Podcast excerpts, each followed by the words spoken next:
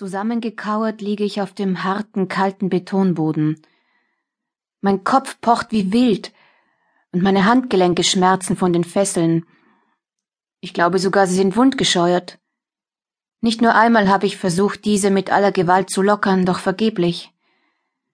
Meine momentane Liegeposition kann ich kaum noch ertragen. Doch ich schaffe es auch nicht, mich auch nur ein kleines bisschen zur Seite zu drehen. Ich bin zu schwach dafür und in meinen müden, geschundenen Knochen steckt eine Eiseskälte. Vor circa vier Stunden oder, ach, keine Ahnung, wann genau, drückte mich so entsetzlich meine Blase. Ich wollte schreien, in der Hoffnung, jemand würde mir einen Topf geben oder mich vielleicht sogar zu einer Toilette bringen, aber vergebens. Keinen Ton konnte ich hervorbringen. Der Knebel saß zu fest. Ich habe versucht, den Drang zu unterdrücken, doch Schließlich wurde das Verlangen zu groß und ich gab auf. Ich begann zu weinen über die Tatsache dieser menschlichen Erniedrigung, doch bald bemerkte ich, dass mich das Weinen nur unnötig viel Kraft kostet. Also zwang ich mich, mich wieder zu beruhigen. So liege ich also seitdem in meinem eigenen Urin. Mittlerweile ist es mir gleichgültig. Mein einziger Gedanke gilt nur noch einem Glas Wasser. Ich fühle mich wie knapp vorm Verdursten. Meine Lippen sind spröde und aufgerissen, mein Mund so trocken, dass es mir wahnsinnig schwer fällt, ihn nur ein kleines Stückchen zu öffnen. Meine vergossenen Tränen brennen mir im Gesicht. Ich versuche, die schier unerträglichen Schmerzen und den wahnsinnigen Durst zu ignorieren.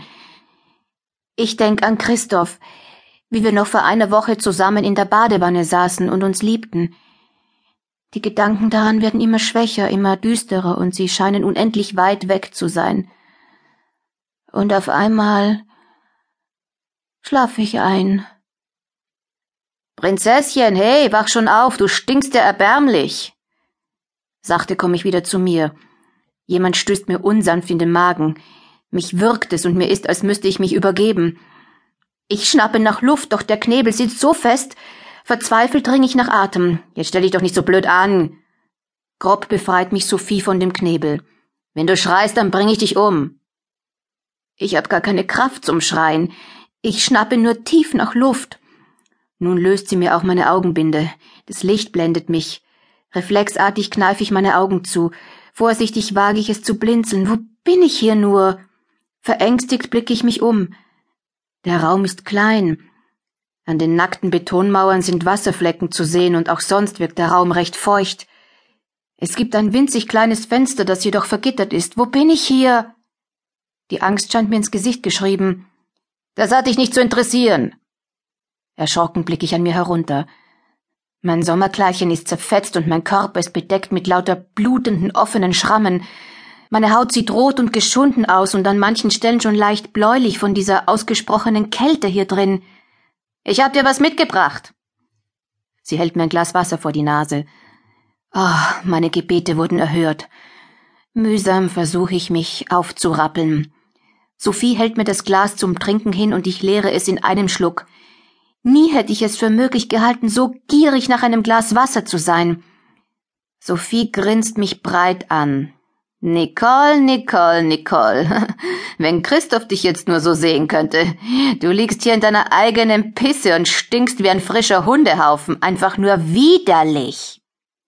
Was hast du mit mir vor? Meine Stimme klingt zittrig und gebrechlich, doch ich bin froh, überhaupt einen leisen Ton herauszubekommen. Ich halte dich von meinem Mann fern.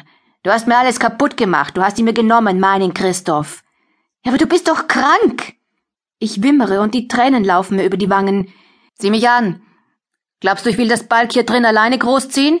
Christoph und ich sind eine Familie, und wenn du nicht mehr da bist, dann wird er schon bald wieder zur Vernunft kommen und dich vergessen. Sophie streichelt über ihren dicken Bauch. Sie müsste jetzt bestimmt schon im achten Monat sein. Wie kannst du nur so grausam sein? Du wirst doch bald Mutter und bist zu solchen Taten fähig? Bitte lass mich gehen. Ich werde auch niemandem davon erzählen, ich verspreche es dir. Doch Sophie lacht mich nur aus. Das geschieht dir nur recht. Du glaubst ja gar nicht, welchen Spaß es mir macht, dich so zu sehen. Ab sofort bist du mein kleines Haustier. Sie lacht mir hämisch ins Gesicht.